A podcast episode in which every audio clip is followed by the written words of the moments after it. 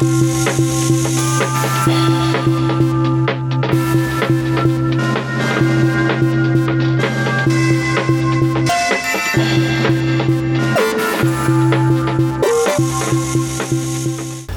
und herzlich willkommen zu dieser kleinen Trash Talk Bonus-Folge.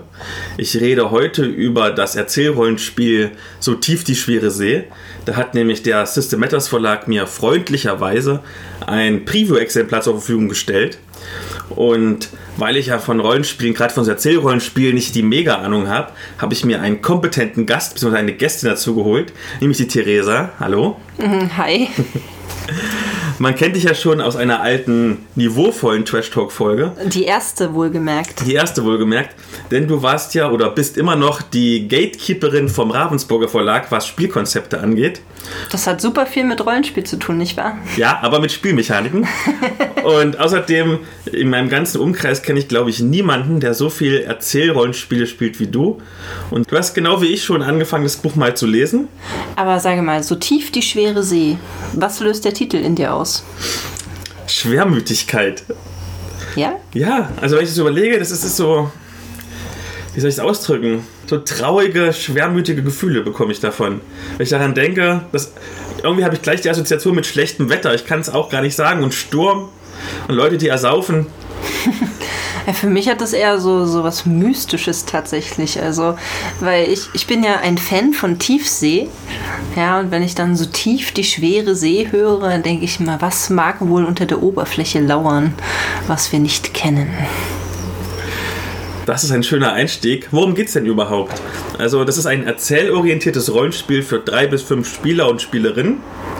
Und man spielt Seeleute, die im 19. Jahrhundert die britischen Inseln befahren und mit allerlei Mythen und Verbrechen und Berührung kommen. Um mal ein bisschen was zu der Eigenbeschreibung des Spiels zu sagen, ähm, steht, glaube ich, auf der zweiten, dritten Seite schon drin. In So tief die schwere See geht es darum, wieso Menschen hassen und was sie fürchten. Es geht um Hoffnungslosigkeit und ihre vorherenden Folgen. In dieser Welt gibt es keine einfachen Entscheidungen. Freundschaft hat einen bitteren Preis und selbst wenn man seine Feinde besiegt, kann das furchtbare Folgen haben. Ja, es klingt auch so ein bisschen wie, es kann nur schlimmer werden. Und da muss ich gleich ein wenig an Cthulhu denken. Das war tatsächlich, nachdem ich das gesehen habe, auch meine erste Assoziation. Also so eine Mischung zwischen Call of Zulu, Private Eye, was ja vom Setting her des Britischen so passt, und ein bisschen der Schimmelreiter. Ja, also es geht ja auch viel um die Mythen und Sagen, die es ähm, so aus der Region gibt, aber ich habe auch reingelesen, ähm, es mischt auch ein bisschen zusammen. Also bei der Beschreibung geht es auch um Banshees, die man, denen man begegnen kann. Oder ähm, dann so typische Riesinnen, die äh, aus der, glaube ich, keltischen äh, Mythologie stammen. Also so ein bisschen Mischmasch, aber es spielt halt alles so auch in Zeiten der Industrialisierung. Also wenn ich mir jetzt vorstelle, ich wäre ein, ein normaler Fischer oder Dorfbewohner und ähm, in dieser Zeit ne, bestimmt von ähm, neuen Maschinen, die erfunden werden. Ähm, ich habe kein Mitspracherecht über meinen Besitz, über das Land, auf dem ich wohne, über was ich überhaupt äh, an Land verwalten kann und muss mich trotzdem irgendwie über Wasser halten, naja, das, das ist halt viel Spielraum ne, zum Erzählen von neuen Geschichten. Genau. Für ein Erzählrollenspiel erscheint mir das Spiel recht umfangreich. Also wenn wir die Preview-PDF bekommen, und das waren 247 Seiten, enthält drei Kapitel, einmal die Regeln, das sind so um die 90 Seiten. Allerdings gibt es neben den Regelmechaniken, die recht einfach sind, die Charakterspielbücher, Ausrüstung und so weiter und so fort. Dann gibt es ein Kapitel zur Spielleitung, das sind auch wieder 100 Seiten mit Tipps und Tricks, wie man zum Beispiel NSC und Otter schafft und auch viele stimmige Hintergrundinformationen. Und dann gibt es noch das Einstiegsabenteuer So tief die schwere See, das sind ungefähr 50 Seiten. Dazu erzähle ich nachher noch ein bisschen was. Wie war denn dein allererster Eindruck, als du es aufgeschlagen hast? Also meiner war, ich habe es aufgeschlagen, habe gesehen, das Design ist schlicht und übersichtlich, aber es ist schon sehr stylisch und atmosphärisch. Es gibt gelegentliche Fotografien und Zeichnungen und ich hatte schon direkt so einen Eindruck, was das Spiel mir für eine Stimmung vermitteln will. Wie ging es dir denn? Ja, also ich finde auch, dass ich ähm, sofort so mit den ersten Seiten, die ich gelesen habe, auch durch die Bilder, ähm, die sind sehr malerisch gehalten. Also sieht weniger aus wie Fotografie, sondern tatsächlich so mit groben Pinselstrichen gehalten und äh, von der Farbgebung auch recht düster, dass das schon versucht, so eine düstere Stimmung äh, einzufangen und ähm, auch so von der Beschreibung her, wie die Texte geschrieben sind, denke ich schon, dass man sehr schnell darin eintauchen kann. Ja, es basiert auf den Regelsystemen des Apocalypse-Systems. Dazu gehört zum Beispiel auch Dungeon World, was ja ähm, ausgezeichnet wurde vor ein paar Jahren. Das äh, Apocalypse-System an sich wurde auch ausgezeichnet.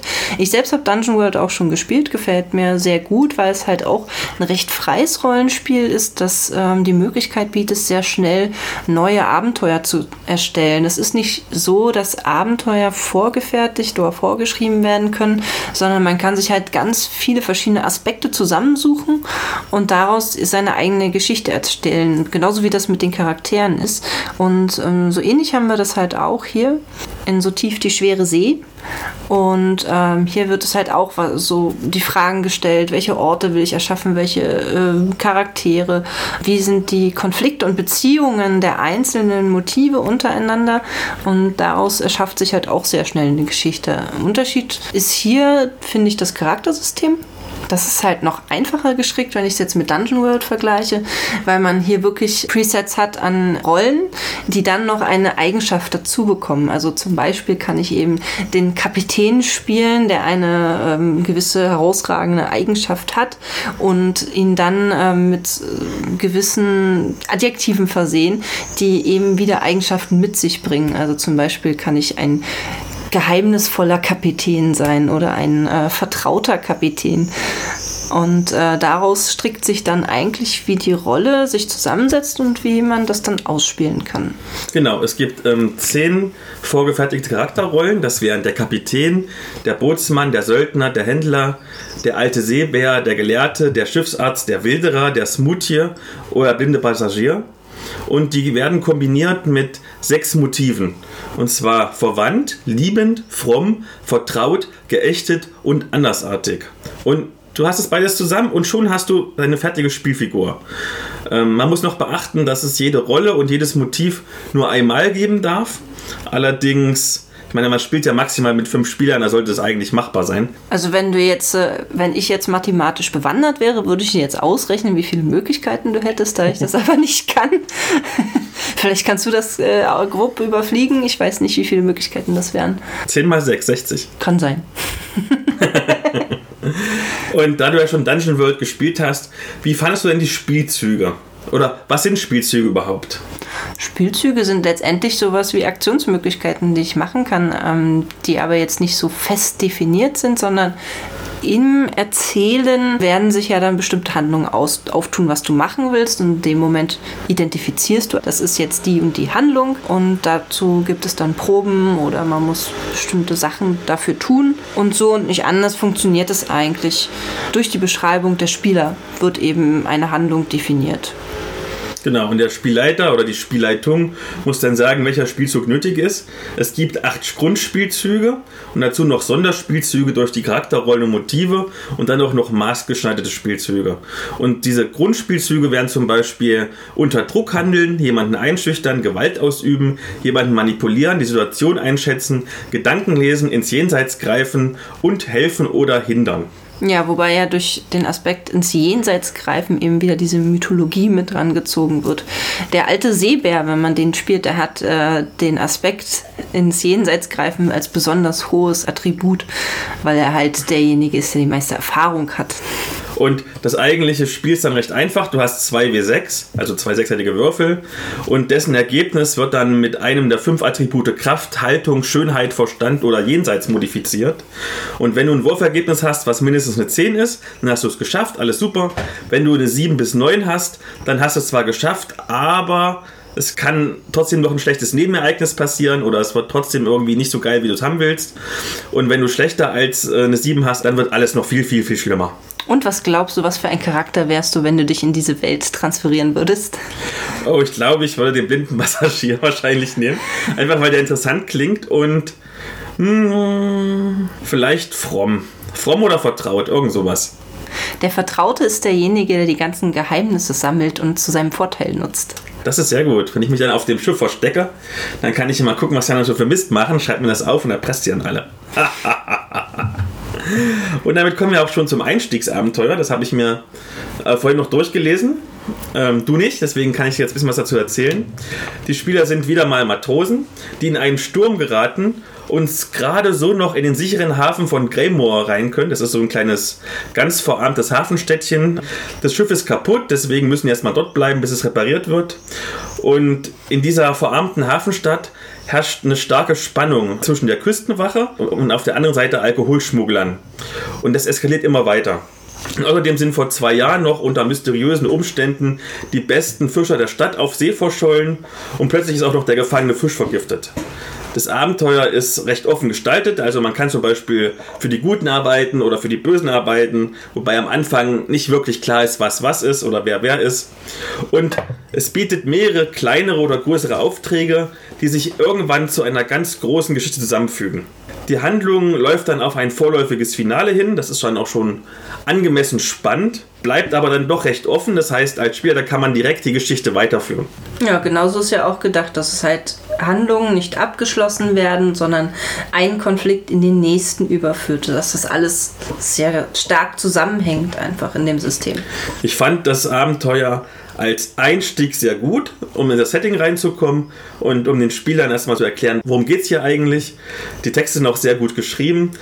Ich hätte mir wahrscheinlich als Spielleiter noch ein bisschen mehr Informationen gewünscht.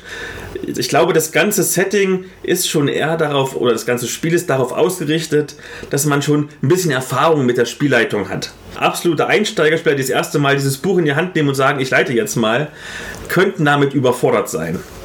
Aber so Spieler wie du und ich, die schon mal gespielt haben, ich glaube, wir werden sehr viel Spaß damit haben. Ja, ich denke auch. Ich glaube, man muss nur aufpassen, dass man nicht versucht, Fluch der Karibik damit reinzubringen. Weil du denkst natürlich an äh, 19. Jahrhundert, Piraten. Ich denke, Piraten würden durchaus vielleicht mit reinpassen, aber es ist halt nicht Fluch der Karibik. Es ist schon noch was anderes. Stimmt, es ist viel ernster. Es ist ernster und es führt halt äh, die Aspekte von speziell von den britischen Inseln mit ein. Und Fluch der Karibik hat ja nun mehr so Tortuga und äh, Spanier als jetzt äh, das, was wir hier in dem Rollenspielsystem haben. Genau. Damit haben wir das Büchlein schon mal durchgearbeitet. Wie viel würde das mich denn kosten? Ja, das kommt drauf an. Also das ähm, System ist ja tatsächlich noch nicht draußen und wir haben verschiedene Möglichkeiten. Wir können also ein einzelnes Buch kaufen, wir können das Bundle kaufen oder eben auch die PDF. Im Moment sind es 6000 Euro, die vorfinanziert wurden und insgesamt braucht es 9000 Euro, bis das System tatsächlich dann rauskommt und verkauft wird. Und bis zum 30.07. kann man sich noch mit beteiligen. Dann ist Schluss. Wenn man möchte, das ähm, Buch an sich wenn man es in äh, Papierform haben möchte, kostet 39,95.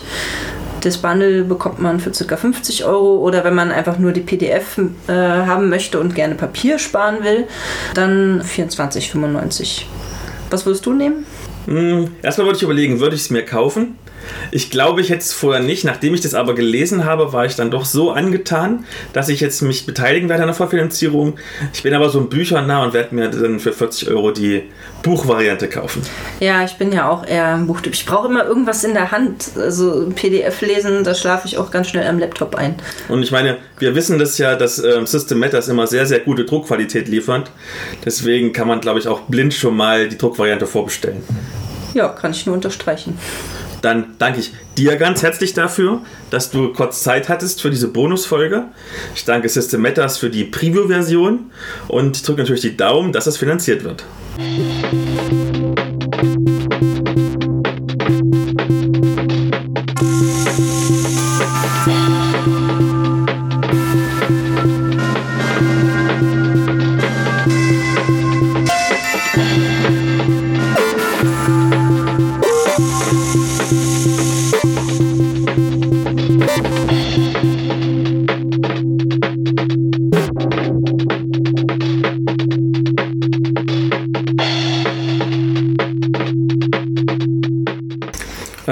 Kenne das schon aus dem ähm, Dungeon Crawler Dungeon World, das ja auch auf dem Powered by the Apocalypse, das ja auch auf dem Powered by the Apocalypse, Apocalypse. Apocalypse Warte. Also Sag's nochmal. Apocalypse. Apocalypse. Das schneiden wir alles raus, naja. Ach was, ist doch lustig. Okay. Ähm, das Regelbasiert. Also es basiert auf dem ähm. Regelsystem des Genau, Apocalypse. Erzähl du. Mach du das, sag du das mal.